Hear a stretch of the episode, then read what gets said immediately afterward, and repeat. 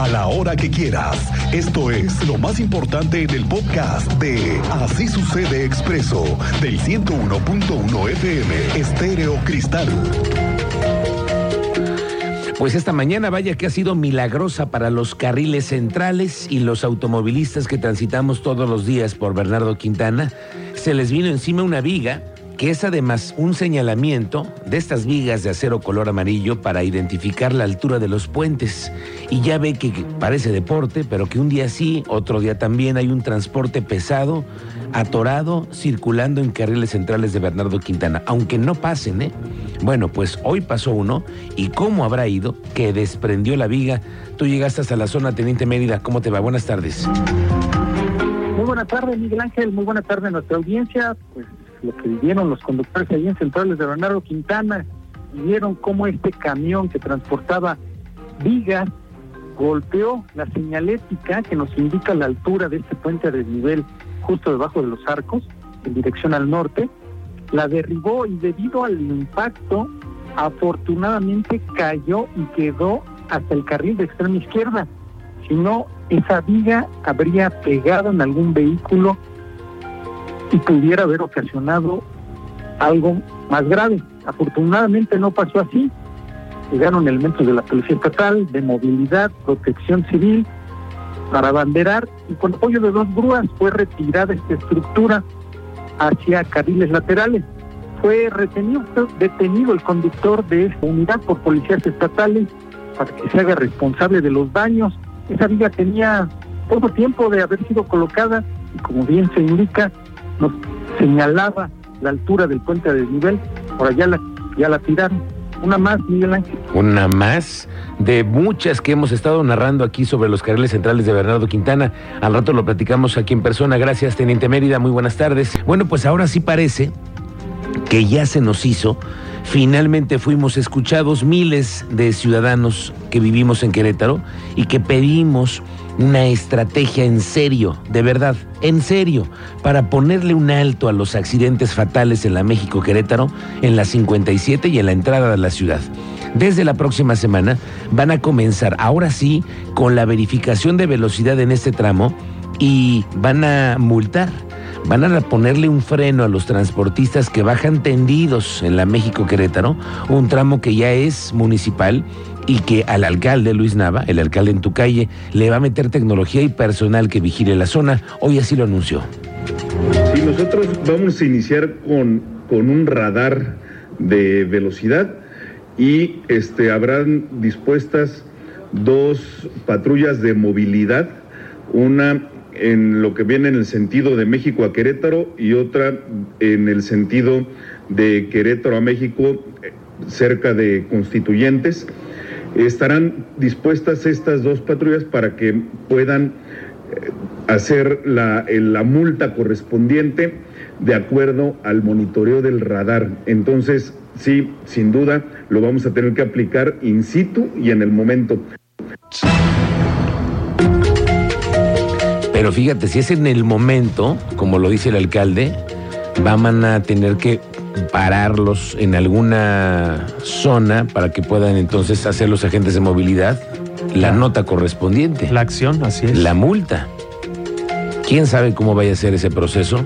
Lo digo porque es un tramo todo el día con muchos problemas viales. Sí. Entonces, pensar en que esté el radar, lleguen y te multen y después te tengas que orillar, no lo sé cómo lo vayan a hacer. Lo que sí es que, qué bueno, que ya se van a tomar cartas en el asunto. En otras cosas, dos integrantes del Instituto del Deporte, del INDEREC, fueron sancionados porque fueron culpables de acoso, lo que derivó en un castigo por el uso indebido de su cargo. Fue el Contralor del Poder Ejecutivo, Oscar García, quien dijo que se trata de directores de segundo rango. Ojo, ¿eh? Es el círculo más cercano al director. Uno fue separado del cargo de manera definitiva y el otro por un lapso de tres meses. Se derivó porque hay tres denuncias emitidas por acoso contra los funcionarios. Se inició una investigación que determinó su culpabilidad. Ahora, en el caso de una boxeadora que acusó de acoso a un entrenador, dice el contralor que esta persona no laboraba en el INDEREC, que era de los externos, pero que se sigue por la vía judicial. Persona será dada de baja de forma inmediata, otra persona será suspendida por tres meses sin goce de sueldo y además la obligación del instituto de apegarse a, protocolos de, integridad, de ética y de buena conducción en la gobernabilidad que debe existir en este en esta administración que encabeza el licenciado Mauricio Curi. Con esto estamos dando atención a la a las denunciantes para este para que la ciudadanía sepa y así lo dijo el gobernador en Querétaro no vamos a permitir la impunidad de ningún tipo. Y mira qué bueno eso para las mujeres, porque en cualquier oficina pública, cualquier mano larga, cualquier de estos acosadores. Ojo alegre. Sí, sí, que oye, te invito a una cena donde van a estar algunos amigos, hay que venir con otras amigas, no que va a ser en la noche. Mañana te damos chance de que llegues tarde, pero mejor si ven ese tipo de insinuaciones Todas ese tipo de cosas hoy están vigiladas y qué bueno que ya tomaron cartas en el asunto y que sacaron a dos acosadores del INDEREC. Oiga, debido a las obras de 5 de febrero, la Secretaría de Movilidad está reportando un incremento en el uso del programa de bicicleta compartida, esa que tienen que uno se va haciendo con una aplicación integrante de Crobici. Bueno, la bicicleta en general ha dado resultados, según dice Rodrigo Vega. La aplicación de Crobici se reportó que en lo que va del año hay nuevos usuarios que han descargado la aplicación y el programa será gratuito durante todo el año. Sí, la realidad es que sí ha habido un incremento eh, importante en, el, uso, por ejemplo, nosotros lo podemos medir muy claramente, es en el uso del sistema de bicis compartidas. En, este año, en lo que va del año, en estos días de, de, enero se han registrado alrededor de 300 nuevos, 300 nuevos usuarios al, sistema de, de Crobici. Entonces, esto quiere decir que, que, la gente está usando más, más la bicicleta. En, en general, el reparto modal que tenemos registrado es alrededor de el 1.5% que se traslada en bici, que se, que se refleja alrededor de 23 mil viajes ciclistas todos los días. Oiga, pues luego de lo que ha sucedido con el escándalo en los plagios de tesis, y para darle claridad y certeza quienes son los autores intelectuales de estudios, de proyectos para titulación, pues en la UAC han venido viendo lo que está sucediendo en la UNAM y han tomado cartas en el asunto. Tú sabes más de esto, Alejandro Payán, muy buenas tardes. Miguel Ángel, muy buenas tardes. Eh, como lo comentas, el abogado general de la UAC, Gonzalo Martínez García, afirmó que dentro de la propuesta de modificación a la normativa universitaria que se trabajó durante el año pasado, ya se contempla la cancelación del título profesional en casos de plagio o cualquier otro trabajo de investigación. Esto, pues, eh, recordando, vino al caso por el tema de la magistrada, de la, perdón, eh, de la ministra Yasmín Esquivel, quien pues es acusada por el plagio de su tesis en la en, la FES Aragón, allá en la Ciudad de México, de parte de la UNAM. ¿Te parece bien, eh, Miguel? Escuchemos lo que comenta el abogado general de la UAC, Gonzalo Martínez García.